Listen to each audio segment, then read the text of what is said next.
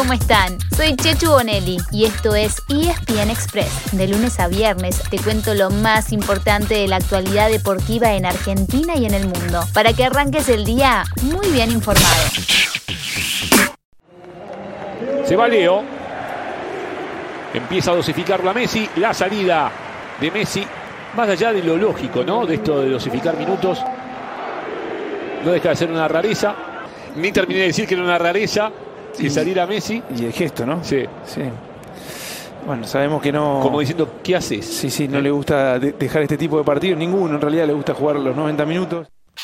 ¿Escucharon la frase del fin de semana? Sacó a Messi. Si estuvieron prendidos a las redes sociales ayer, habrán visto que fue tendencia. Y es que Mauricio Pochettino reemplazó a Lío cuando faltaban 15 minutos del partido del Paris Saint-Germain ante el Lyon. Raro, porque hace 8 meses que Messi no salía antes de los 90 minutos. Y más raro todavía, porque el partido en ese momento estaba empatado 1 a 1. La Pulga, que todavía no hizo goles con su nuevo equipo, se fue con cara de pocos amigos, pero el técnico dijo que no hubo problemas. Contó que cruzaron solamente unas palabras al hacerse el cambio y que Lionel le dijo que se sentía bien. De cualquier manera, el PSG ganó 2 a 1 con un gol en el descuento y sigue con puntaje perfecto. El gol fue de un argentino, Mauri Cardi, que había entrado por otro argentino, Angelito Di María.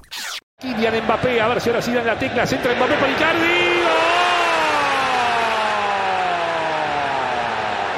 Del Paris Saint-Germain dio en la tecla Mbappé la conexión con Icardi a la cabeza de Mauro. Icardi Mbappé, la unión para la victoria del Paris Saint-Germain en el final del partido frente al Lyon.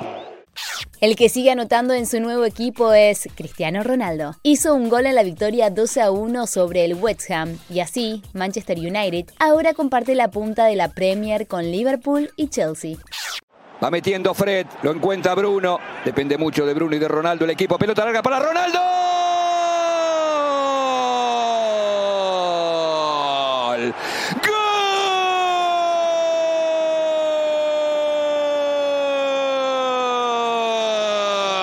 Ese es Ronaldo que volvió al United a ganar la Premier. En Italia, los líderes son de la misma ciudad, el Milan, que empató 1 a 1 con la Juventus, y el Inter, que goleó 6 a 1 al Bolonia, con un tanto de Lautaro Martínez. Pero puede haber cambios hoy cuando se complete la fecha con el partido entre Napoli y Udinese. Si gana Napoli, quedará como único puntero. En cambio, si el que se impone es Udinese, le dará alcance a los dos milaneses.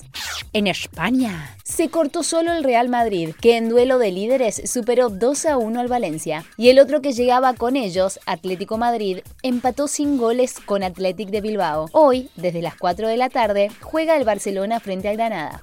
Por último, en Alemania, el Bayern Múnich aplastó 7 a 0 al Bochum y ahora lidera junto al Wolfsburgo. Y un punto detrás viene el Borussia Dortmund, que le ganó 4 a 2 a Unión Berlín con dos goles de su joya, el noruego Erling Haaland.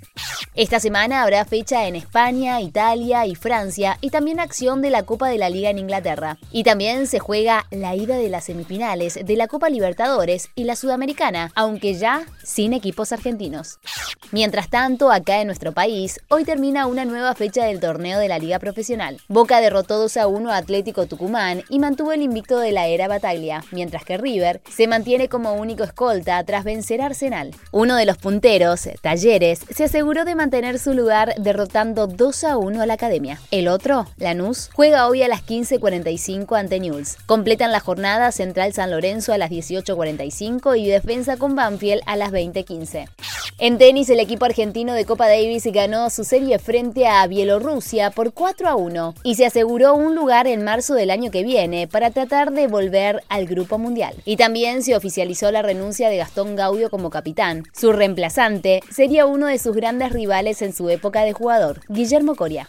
Los Pumas volvieron a perder con los All Blacks por el Rugby Championship. A pesar de mejorar su actuación con respecto al partido anterior, cayeron 36 a 13. Ahora enfrentarán dos veces a Australia en búsqueda de conseguir su primera victoria este año en el torneo. Además, Argentina 15 superó 28 a 19 a Uruguay, en un amistoso que a los teros les sirvió de preparación para los repechajes rumbo al Mundial. Y así llegamos al final de nuestro episodio de hoy. Soy Chechu Bonelli y de lunes a viernes te traigo las noticias deportivas más relevantes para que arranques el día muy bien informado. Te espero en el próximo ESPN Express. Y no te olvides, dale clic al botón de seguir para recibir una notificación cada vez que haya un nuevo episodio disponible. No te vas a arrepentir.